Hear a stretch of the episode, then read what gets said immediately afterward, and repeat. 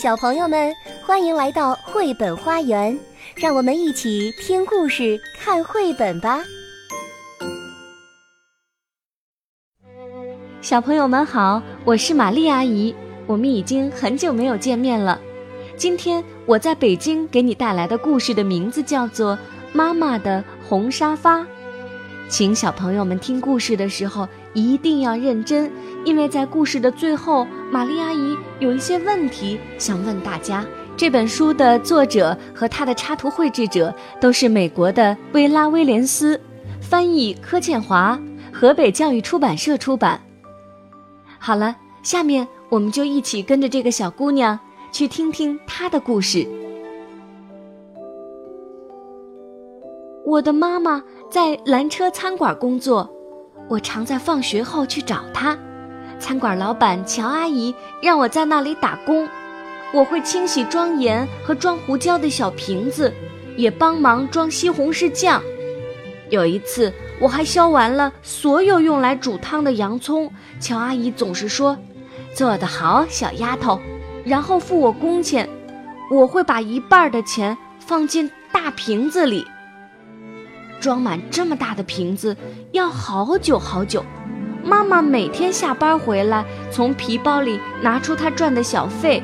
我数过所有的硬币，再把它们通通放进大瓶子里。有时候妈妈回来有说有笑，有时候我还没数完钱，她已经累得睡着了。小费有时多，有时少。如果少，妈妈会担心。但无论如何，每个硬币都放进大瓶子里。我们在厨房里数钱，外婆就坐在一旁哼歌。她常从旧皮夹里拿出零钱，那些是她买西红柿、香蕉或其他东西讨价还价省下来的。这些钱也放进了大瓶子里。等大瓶子装满了钱，我们要买一张沙发。是的，买一张漂亮、柔软、又大又舒服的沙发。还要套着布满玫瑰花图案的绒布套。我们希望有一张全世界最棒的沙发，因为我们的旧沙发被烧掉了。一场大火把我们的椅子、沙发，所有的东西全烧光了。回想起来，事情像刚发生过一样。那一天，妈妈带我去买新鞋，我买了凉鞋，妈妈买了高跟鞋。我们下了公交车，往家的方向走，一路欣赏路旁的郁金香。妈妈说她喜欢红色的花，我说我喜欢黄色的花。我们慢慢的散步回家。家门口停了两辆消防车。浓浓的烟和又高又红的火焰从屋顶冒出来，好多邻居围在旁边看。妈妈拉起我的手往前跑，大姨夫看到我们跑过来，妈妈和我同时大叫：“妈妈呢？外婆呢？”大姨妈向我们挥手，高声喊道：“在这儿，她在这儿，她很安全，别担心。”外婆没事儿。我们找了好久才找到我们的猫，它也没事儿。可是，房子里的东西全都烧光了，房子一片焦黑。我们先借住在大姨妈家里，然后搬进楼下的公寓。我们把墙壁漆成黄色，把地板擦得亮晶晶的。可是，房子里空荡荡的。搬新家那天，邻居们带来披萨、冰淇淋和好多东西。对面的邻居搬来一张桌子和三张椅子。隔壁的老先生给我们一张床，是他孩子小时候睡的。爷爷拿来一块美丽的地毯，小姨为我们做了一组红白条纹的窗帘。乔阿姨带来锅碗瓢盆和刀叉。表妹把她的玩具熊送给我，外婆对大家说：“你们是世界上最好心的人，真的很感谢你们。幸好我们还年轻，可以从头开始。”大家热烈鼓掌。过了一年，我们还是没有沙发，也没有大椅子。妈妈下班回来脚很酸，她说：“真希望有舒服一点的沙发让我休息。”外婆坐着边哼歌边削马铃薯，也只能坐在硬邦邦的椅子上，所以妈妈带回来这个大瓶子存零钱。大瓶子现在变得好重，我拿不动了。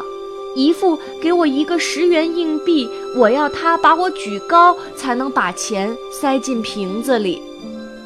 晚餐后，我和妈妈和外婆站在大瓶子前，妈妈说：“哇。”真不敢相信，瓶子已经满了。我数了数钱，用妈妈给我的纸把钱包起来。妈妈休假那天，我们去银行将硬币换成纸钞，然后再搭公交车去买沙发。我们逛了四家家具店，试坐了许多沙发，有大的、小的、高的、矮的、软的、硬的。外婆说：“她好像是童话故事里三只熊里的小女孩，坐了这么多种沙发。最后，我们终于找到了梦想中的沙发，而且有足够的钱可以买它。我们打电话给大姨妈和大姨夫，他们立刻开卡车来接我们和沙发回家。他们知道我们等不及店家送货了。我到卡车上坐我们的沙发。”车子发动时，妈妈叫我下来。一到家，我又坐在沙发上。他们把沙发和我一起抬进门。沙发放在窗边，靠近红白条纹的窗帘。外婆、妈妈和我一起坐在沙发上。大姨帮我们照相。现在白天时，外婆喜欢坐在沙发上跟窗外路过的人聊天儿。妈妈下班回来，坐在沙发上看电视新闻。晚餐后，我挤在妈妈身边。如果我在她的怀里睡着了，她一伸手，正好可以关灯。好了，小朋友们，关于妈妈红沙发的故事就是这样。我下面要说的话，可能你会理解，也可能你再大一些就会明白。但不管怎么样。这些话我觉得还是挺重要的。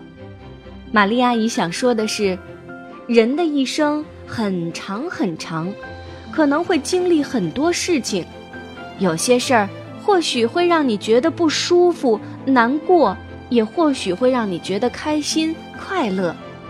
我想说的是，其实任何事情都有好的一面，也有坏的一面。我们在遇到困难困境的时候，要多看到这件事情好的一面，积极向上的一面。我今天的问题是：这个故事里的小姑娘在她的生活当中都遇到了哪些难题？她在遇到问题的时候，有没有成天哭泣呢？那么，小姑娘和她的妈妈和外婆是怎样面对生活当中的困难？和去解决问题的呢？好好思考一下吧，把小脑瓜里的想法告诉你们的爸爸妈妈吧。今天就到这里了，我是玛丽阿姨，我们下次见。本节目由爱乐公益出品。